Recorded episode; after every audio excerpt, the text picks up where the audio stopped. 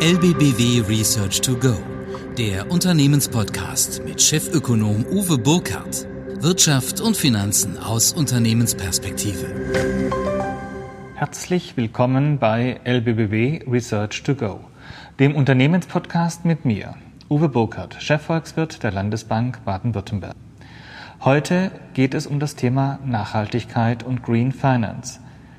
Ich denke, dass trotz Corona diese Themen nicht nur wichtig sind, sondern immer wichtiger werden. Und vielleicht zeigt ja auch gerade die Ausbreitung der Corona-Pandemie die Folgen eines globalen Wachstums, wo Grenzen verschwimmen, wo man vielleicht zu wenig auf Nachhaltigkeit geachtet hat. Nachhaltigkeit ist kein vorübergehender Hype, sondern unseres Erachtens ein wirklich sehr krisenüberdauernder Trend. Die Gesellschaft, aber auch wir als Kunden, Sie als Kunden, wir als Investoren, Sie als Investoren und als Kapitalgeber sowie verstärkt jetzt auch der Regulator in Form von Regierungen, Aufsichten, Notenbanken legen großen Wert darauf, dass sich Unternehmen umweltfreundlicher, sozialer und mit einer besseren Corporate Governance aufstellen. Die Krise hat auch gezeigt, dass nachhaltiges Wirtschaften auch die Resilienz der Unternehmen insgesamt fördert. Das ist, glaube ich, was, was uns in Deutschland mit unserer sehr stark nachhaltig ausgeprägten mittelständischen Wirtschaft nicht Unbekanntes ist. 68 Prozent der befragten Finanzentscheider haben sich bereits mit nachhaltigen Finanzierungen beschäftigt und das sind 16 Prozent mehr als es 2019 waren. Das heißt, es lehrt die Erfahrung, dass je mehr sich dann auch damit beschäftigen, je mehr auch für sich konkrete Schritte planen und auch ihr Handeln entsprechend ausrichten. Die Gründe für nachhaltiges Wirtschaften und für nachhaltige Finanzierungen sind vielfältig. Gerade wenn ich die Finanzierungen mir anschaue, das ist ein wesentlicher Grund, die Investorenbasis erweitern, finanzielle Vorteile sich sichern, auch einen positiven Image-Effekt natürlich, aber auch handfest einfach die Basis, die Breite der Finanzierung zu stärken und sich für die Zukunft zu wappnen. Aber, und das stellen wir immer wieder fest, auch meine Kollegen aus dem Unternehmenskundengeschäft, dass extrem viel Aufklärungsbedarf nach wie vor besteht. Wir haben gemeinsam mit der Zeitschrift Finance eine Studie zu Nachhaltigkeit im Unternehmen durchgeführt. Nachhaltigkeit. Sie alle wissen, Nachhaltigkeit ist vielschichtig und da gibt es ganz unterschiedliche Begrifflichkeiten. Wenn wir von Nachhaltigkeit sprechen, basieren unsere Einschätzungen auf dem US-Brandland-Report, der letztendlich aussagt, dass Bedürfnisse der Gegenwart befriedigt werden sollen, aber ohne zu riskieren, dass auch künftige Generationen ihre eigenen Bedürfnisse nicht befriedigen können. Das heißt, letztendlich ein Begriff der Nachhaltigkeit, wie er im 18. Jahrhundert erstmals in der Forstwirtschaft aufgetreten ist. Und jeder, der Forstwirtschaft betreibt, weiß, wie wichtig es ist, über Generationen hinweg Wälder, Förste zu bewirtschaften. Der Deutsche Rat für nachhaltige Entwicklung definiert es dann noch erweitert, dass Nachhaltigkeits- und Umweltgesichtspunkte gleichberechtigt mit sozialen und wirtschaftlichen Gesichtspunkten berücksichtigt werden müssen. Und das führt dann zum Drei-Säulen-Modell der nachhaltigen Unternehmensführung Ökologie, Ökonomie und Soziales. Jährlich findet in Davos das Treffen des World Economic Forum statt und jedes Mal wird der aktuelle Risikoreport des World Economic Forums dort veröffentlicht. Und wenn man die letzten zehn Jahre sich mal anschaut, wie sich da die wichtigsten globalen Krisen für die nächsten zehn Jahre verändern, dann war 2010 Kollaps der Anlagepreise das Haupt Risiko. Das zweite Risiko war ein China-Absturz. Das dritte chronische Krankheiten. Das vierte Fiskalkrisen. Und das fünfte Lücken bei der globalen Governance. 2015 waren es Konflikte zwischen Staaten, Wetterextreme schon am Platz zwei, schlechte Regierungsführung, Staatskrisen und Arbeitslosigkeit. Und 2020 waren es an Top 1 Wetterextreme, Top 2 Versagen beim Klimaschutz, Top 3 Naturkatastrophen, Top 4 Verlust der Artenvielfalt und Top 5 menschengemachte Umweltkatastrophen. Also alles Risiken aus dem Umweltbereich, die 2020 hier eine große Rolle gespielt haben. Zugegebenermaßen noch vor großer Ausbreitung der Corona-Pandemie. Aber es zeigt natürlich schon, dass hier eine massive Veränderung der Wahrnehmung beigetragen hat. Wir haben 173 Unternehmen befragt, überwiegend CEOs und Vorstände. 45 Prozent der befragten Unternehmen erzielen weniger als 25 Millionen Umsatz, 34 Prozent zwischen 25 und 500 Millionen und 15 Prozent lagen über 500 Millionen Euro Umsatz pro Jahr. Klar ist geworden aus dieser Studie heraus, dass Nachhaltigkeit kein vorübergehender Hype, sondern tatsächlich ein echter Trend ist. Für mehr als die Hälfte der Unternehmen, die wir befragt haben, bleibt Nachhaltigkeit auch in Corona-Zeiten unverändert relevant. Hier wird weiterhin großes Augenmerk drauf gelegt, auch in der Strategie.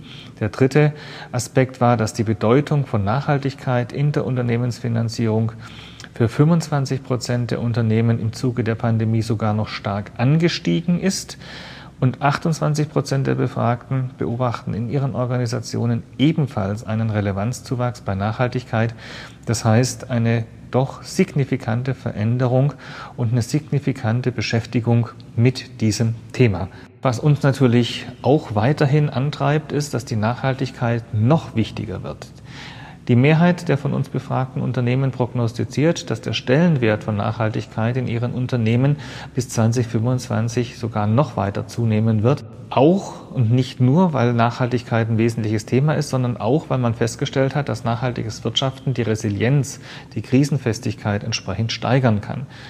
Transformationsmaßnahmen und innovative Geschäftsmodelle sollen auf ein New Normal vorbereiten, was bedeutet, dass die Unternehmen am Ende deutlich nachhaltiger unterwegs sind. Nicht nur Klimaneutralität ist da ein Aspekt, sondern insgesamt ressourcenschonendes Wachsen und entsprechende Ausrichtung der zukünftigen Geschäftsmodelle. 40 Prozent der von uns befragten Unternehmensentscheider haben durch die Pandemie, durch Corona erkannt, dass Nachhaltigkeit hilft, gut über Krisenzeiten hinwegzukommen. Und ich glaube, das ist ein ganz entscheidender Punkt, weil wir in den nächsten Jahren immer wieder vor solchen Herausforderungen stehen werden. Wenn wir mal nach Asien schauen, die Anzahl der Epidemien, die dort in den letzten 20 Jahren zum Ausbruch gekommen ist, die Behandlung hat gezeigt, dass wir eben weiter diese Kriseninstrumente brauchen und letztendlich auch eine gewisse Krisenfestigkeit auch für die Unternehmen gewinnen müssen. Das Nischdasein von Nachhaltigkeit gehört absolut der Vergangenheit an. Der European Green Deal legt entsprechende Weichen. Das Pariser Klimaschutzabkommen, bei dem die USA jetzt auch wieder beigetreten sind. Die Friday for Future Bewegung zeigt auch hier ein dauerhaftes Thema. Und ich glaube auch, dass sich die Grünen als ja, Randpartei in die Mitte bewegt haben, beziehungsweise ihre Themen zur Mitte der Gesellschaft einfach führen, zeigt natürlich auch, dass sich hier deutlich was verändert hat. Neun von zehn Befragten haben sich schon mit dem Thema Nachhaltigkeit auseinandergesetzt und 68 Prozent der von uns Befragten haben sich bereits mit nachhaltigen Finanzierungen beschäftigt. Letztendlich sind nachhaltige Finanzierungsinstrumente positiven Einfluss auf das Unternehmensimage. Und es zeigt sich gerade in den Emissionen der letzten Monate, dass die Reputation am Markt nochmal deutlich gesteigert werden konnte. Gerade die Steigerung der Reputation war ein wesentlicher, ein wesentlicher Punkt. Die Steigerung aber auch der Arbeitgeberattraktivität, ein ganz, ganz wesentlicher Punkt. Wir haben natürlich auch sonstige PR- und Marketing-Effekte, keine Frage. Aber die Steigerung der internen Wahrnehmung, auch der, des Bewusstseins der Mitarbeiter ist ein wichtiger Grund. Die Kundenbasis äh, wird verbreitert. Und was uns natürlich auch freut, ist, dass es entsprechend niedrigere Finanzierungskosten mit sich bringt, dass es auch durchaus schon bei der einen oder anderen Emission deutlich spürbar wurde. Last but not least, der viel wichtigere oder in der Vergangenheit extrem wichtige Grund, die Verbreiterung der Investorenbasis, ist nicht mehr ganz so relevant, wobei man da vielleicht noch ergänzend sagen muss, dass bei Unternehmen, die 500 Millionen Euro und mehr Umsatz haben, tatsächlich dieses Argument zu mehr als drei Vierteln stichhaltig war. Das heißt, hier haben wir deutlich andere Wahrnehmung als bei den kleineren Unternehmen, aber nichtsdestotrotz, es ist ein wichtiges Argument für die Großen, die am Kapitalmarkt nachhaltig unterwegs sein müssen. Die Unternehmen setzen nach dem Ergebnis dieser Befragung vor allem auf ökologisches Wirtschaften. Der ökologische Aspekt steht im Mittelpunkt der Nachhaltigkeitsaktivitäten, also das E mehr als S und G. Gerade auch vorrangig die Reduktion von CO2-Emissionen, des Energieverbrauchs insgesamt.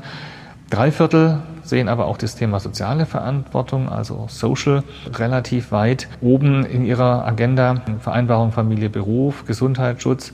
Alles das sind Themen, die natürlich jetzt in Homeoffice-Zeiten, in Pandemie-Zeiten extrem wichtig sind in der Belegschaft. Für knapp die Hälfte spielt auch der Governance-Aspekt eine Rolle. Die Frage, wie die Nachhaltigkeitsstrategie entwickelt werden soll, wie soll die organisatorisch verankert werden, wie soll das Ganze umgesetzt werden. Auch im Übergang von einer Generation auf die nächste ist es natürlich ein wesentlicher Aspekt.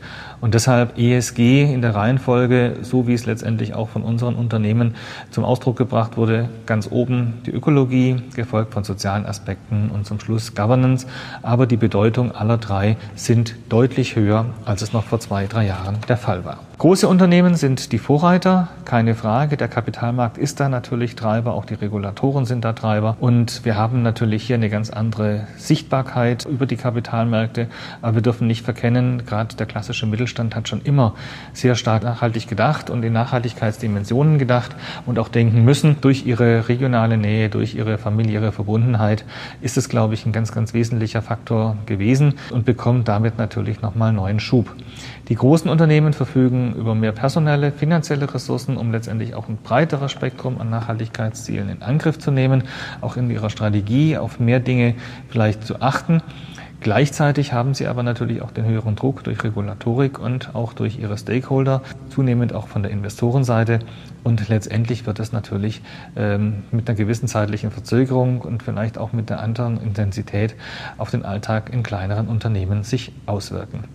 Großer Handlungsdruck erzeugt die Regulierung.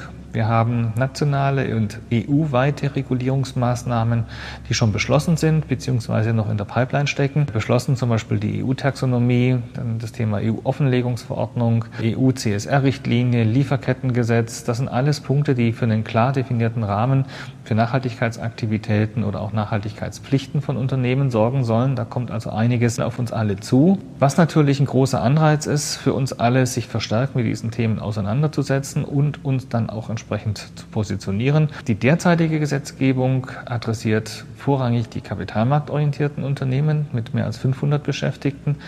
Aber natürlich sind auch andere betroffen, zum Beispiel durch das Lieferkettengesetz, was massiv in die unternehmerischen Aktivitäten eingreifen wird und natürlich entsprechend scharf diskutiert wird. Und ich kann das sehr, sehr gut nachvollziehen. Und man muss dann natürlich schon aufpassen, ob das Kind nicht mit dem Bade ausgeschüttet wird. 24 Prozent der von uns befragten Unternehmen haben sich mit der EU-Taxonomie auseinandergesetzt. Aus meiner Sicht ist das noch viel zu wenig. Hier ist eine gewaltige Transformation im Gange. Und da die dringende Bitte, der dringende Appell, setzen Sie sich damit auseinander, lesen Sie Informationen, die wir auch als LBW Research dazu veröffentlichen, gehen Sie auf unsere Kollegen im Advisory-Team zu, die hier entsprechend Ihnen mit Rat und Tat zur Seite stehen können, um letztendlich hier für Sie das Optimale herauszuholen. 41 Prozent kennen die EU-Taxonomie noch nicht. Für die gilt es natürlich umso mehr. Gehen Sie auf die Kollegen zu, diskutieren Sie es, schauen Sie, was das für Ihr Unternehmen bedeutet und positionieren Sie sich recht früh, weil ich glaube, dass wir da in den nächsten Jahren eine gewaltige Nachfragesog sehen und diejenigen, die dann tatsächlich äh, sich früh auf den Weg machen, auch entsprechend gut durch das ganze Thema hindurchkommen. Green Finance. Green Finance ist für uns in unserer Diktion finanzwirtschaftliche Ansätze und Instrumente, die dem Schutz von Umwelt und Klima dienen sollen oder zur Anpassung an Umwelt- und Klimaschäden entsprechend heranreichen sollen. Deshalb ist das Thema Green Finance doch ganzheitlicher zu betrachten, als es nur über normale CO2-gekoppelte Emissionen oder so festgemacht werden könnte.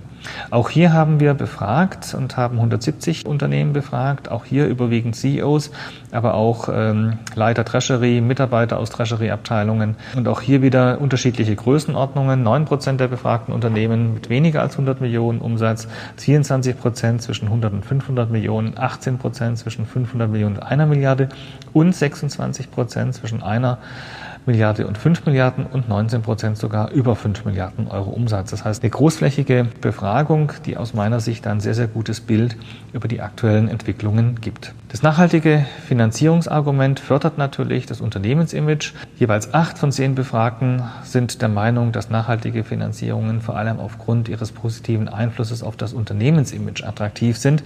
Aus meiner Wahrnehmung ist es so immer das erste Argument, was einem einfällt und was natürlich den Einstieg erleichtern sollte. Aber ich glaube auch, dass es da handfeste ökonomische Vorteile gibt, nicht nur die Publicity-Wirkung, sondern auch tatsächlich am Ende über günstigere Funding-Konditionen. Und nicht nur auch das Thema Kostensenkung, was natürlich als zweites immer einfällt. Nachhaltigkeit bedeutet sparsamer Ressourceneinsatz und damit natürlich automatisch Sparpotenzial. Also das ist schon auch ein wichtiges Argument, aber das ist nicht das einzige Argument.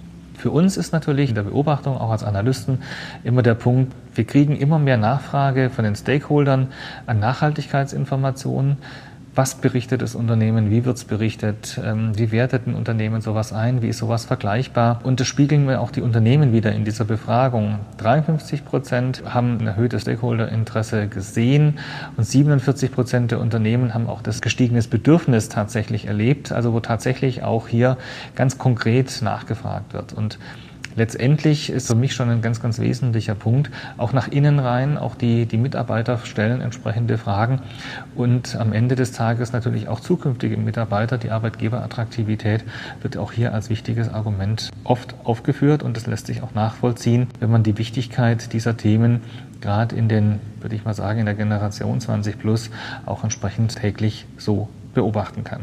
Finanzentscheider sind offen für Sustainable Finance. Das ist auch noch eine ganz, ganz wichtige Botschaft. Wir haben natürlich auch gefragt, wie offen sind Sie für Veränderungen in Ihrer Fundingstruktur, in Ihrer Finanzierungsstruktur. Und da haben immerhin knapp 70 Prozent der Befragten gesagt, dass Green Loans, also grüne Darlehen, für sie denkbar seien. Knapp 60 Prozent auch den Einsatz von Green Schuldscheindarlehen und auch Positive Incentive Loans entsprechend vorstellen können.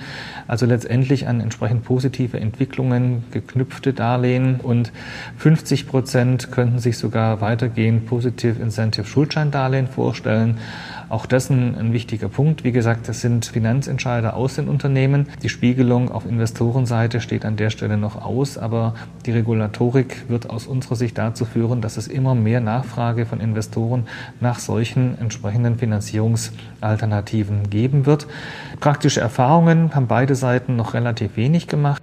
Also 40 Prozent der Befragten haben spezielle Förderkredite für Umweltaspekte genutzt, aber letztendlich ist es noch kein wirklich neues Instrument des Sustainable Finance. Da wird sich in den nächsten Monaten, Jahren noch Gewaltiges tun. Und ich denke, da wird es auch entsprechend Erfahrungen geben. Und da gilt es natürlich auch, die entsprechenden Veranstaltungen auch zu nutzen, um diese Themen auch mit Kollegen zu diskutieren. Und wie gesagt, wir stehen da natürlich auch für inhaltliche Diskussionen, Fragen und natürlich auch Finanzierung Finanzierungen die Kollegen von, von unserem Unternehmenskundengeschäft entsprechend zur Verfügung. Andere Finanzierungsinstrumente kommen nur in Einzelfällen zum Einsatz, unter anderem natürlich auch entsprechende Green Bonds. Aber auch da sehen wir schon entsprechenden Schwenk. Viele Unternehmen haben sich damit beschäftigt und letztendlich kommt es auf das zugrunde liegende Collateral an, die überzeugende Argumentation der Investoren gegenüber, dass eben nicht Greenwashing betrieben wird, also sprich normale Instrumente grün angestrichen, sondern dass tatsächlich auch echte Sustainable-Themen unterliegen. Und das wird in den nächsten Monaten noch die große Herausforderung sein, wie das entsprechend zu gestalten ist und wie man dann natürlich dann auch entsprechendes Reporting hinten dranlegen kann. Wenn man am Kapitalmarkt aktiv ist, dann weiß man, dass Rating ein wichtiges Thema dafür ist. Und im Nachhaltigkeitsbereich gibt es natürlich verschiedene ESG-Ratings und ESG-Ratingagenturen. Da ist die Verbreitung allerdings noch sehr, sehr gering. Wir haben zum Teil die ESG-Ratings, die ein Stück weit mit ihren eigenen Kriterienkatalogen eine einheitliche Definition von nachhaltigen Wirtschaftstätigkeiten noch ein Stück weit kompensieren. Da erwarten wir aber eine einheitlichere Definition. Ich habe vor kurzem selber mit der ESMA darüber gesprochen, der Europäischen Wertpapieraufsicht die natürlich auch hier die Aufsicht über die Ratingagenturen hat und dort große Aktivitäten feststellt und natürlich einen eigenen Kriterienkatalog auch letztendlich in der Ausarbeitung ist. Die Frage, lohnt es sich ein ESG-Rating zu haben für Unternehmen, hängt momentan relativ stark am Umsatz. Je höher der Umsatz, desto eher liegt auch ein ESG-Rating vor. 60 Prozent der befragten Unternehmen verfügen aktuell über kein ESG-Rating. Die Ratingagenturen werden immer bekannter, aber was uns dort ein Stück weit stört, ist die zunehmende Konzentration der Agenturen und dann auch zunehmend der US-amerikanische Einfluss an dieser Stelle. Wenn ich jetzt zum Beispiel mal MSCI nehme oder Sustainalytics, da sind natürlich schon starke Trends im Gange. Was gibt es für ausgewählte nachhaltige Finanzierungsinstrumente? Es gibt den Green Bond, der letztendlich Mittel für ein spezifisches grünes Projekt erwerben soll. Green Loan, ähnlich, aber halt als Kredit und nicht als Anleihe. Green Schuldscheindarlehen, auch hier, die letztendlich ein spezifisches grünes Projekt finanzieren sollen. Positive Incentive oder ESG-Linked Loan, so eine allgemeine Betriebsmittelfinanzierung, die, deren Zinshöhe aber an eine gewisse Nachhaltigkeitsperformance gebunden ist, genauso darstellbar als Schuldscheindarlehen. Darüber hinaus haben sich jetzt noch Marktsegmente gebildet, Social Bond, wo letztendlich Mittel für ein spezifisches soziales Projekt erhoben werden sollen, ganz bekannt von der EU-Kommission, Kurzarbeiter-Thema, die sogenannten Schur-Anleihen und letztendlich noch, last but not least, ein Sustainability Linked Bond. Auch hier allgemeine Betriebsmittelfinanzierung und die Zinshöhe ist hier an die Nachhaltigkeitsperformance gebunden. Sie sehen, es tut sich da viel und da sind wir auch noch nicht am Ende angelangt. Letztendlich ist es immer die Frage, was brauchen Sie für Unternehmen? Was braucht der Fremdkapitalgeber? Und wie passt es letztendlich zusammen. Und da liegt es natürlich auch an der begleitenden Bank, hier entsprechende Möglichkeiten für Sie auszuarbeiten. Und ich denke, dass die LBBW als einer der größten Social Bond Emittenten und als einer der größten Green Bond Emittenten über ihr Pfandbriefprogramm hier natürlich auch gewisse Erfahrungen mit Ihnen teilen kann. Lassen Sie mich kurz zusammenfassen. Corona beschäftigt uns alle. Corona kann aber den Nachhaltigkeitstrend nicht aufhalten. Im Gegenteil, das Bewusstsein ist nochmal erweitert worden und das veränderte Bewusstsein wird zu einer Beschleunigung beim Thema Nachhaltigkeit auch in der Finanzierung führen. Das Nischendasein gehört deshalb absolut der Vergangenheit an und von daher ist das nachhaltige Wirtschaften ganz wesentlich nicht nur für das Thema Reputation, sondern letztendlich auch für eine entsprechend höhere Krisenresilienz. Dass man ökologisch einiges tun muss, ist vielen Unternehmen klar geworden. Wir dürfen aber auch die sozialen Aspekte und das Thema Governance nicht aus den Augen verlieren. Die großen Unternehmen sind Vorreiter, weil sie einfach eine ganz andere Stakeholder-Basis haben und am Kapitalmarkt aktiv sind. Die Regulierung tut ihr Übriges dazu, den Handlungsdruck nochmal zu erhöhen. Letztendlich gibt es viele Ansatzpunkte für nachhaltiges Wirtschaften. Die Finanzierungsseite ist ein Handlungsfeld. Wichtig ist, dass man hier sich auch entsprechend progressiv positioniert und letztendlich damit natürlich auch die Basis legt, auch in den Finanzierungsfragen die Klaviatur entsprechend spielen zu können, sich zu positionieren und hier natürlich ganz zielgerichtet die Instrumente auswählt, die für einen als Unternehmen gut passen, aber die letztendlich auch für die Investoren und sonstigen Stakeholder von Relevanz sind. Hier gibt es entsprechende Angebote von der LBBW, nicht nur was Informationen aus dem Research angeht, sondern die Kollegen aus unserem Firmenkundenbereich, aus dem Unternehmenskundensegment mit den entsprechenden Beratungseinheiten sind da jederzeit gerne für Sie da. Herzlichen Dank für Ihre Aufmerksamkeit, für Ihr Interesse, für Ihr Zuhören. Wie immer freue ich mich über Ihr Feedback, über thematische Anregungen, über Themen, die Sie gerne mal mit mir diskutieren möchten. Lassen Sie mich einfach wissen, melden Sie sich, ich würde mich freuen. Ansonsten bis zum nächsten Mal. Herzliche Grüße, Ihr Uwe Burkhardt. Das war LBBW Research to Go mit Chefökonom Uwe Burkhardt. Jetzt abonnieren oder besuchen Sie uns auf lbbw.de. Wir verfolgen für Sie die Weltwirtschaft, analysieren Märkte und Trends. Bereit für Neues. LBBW.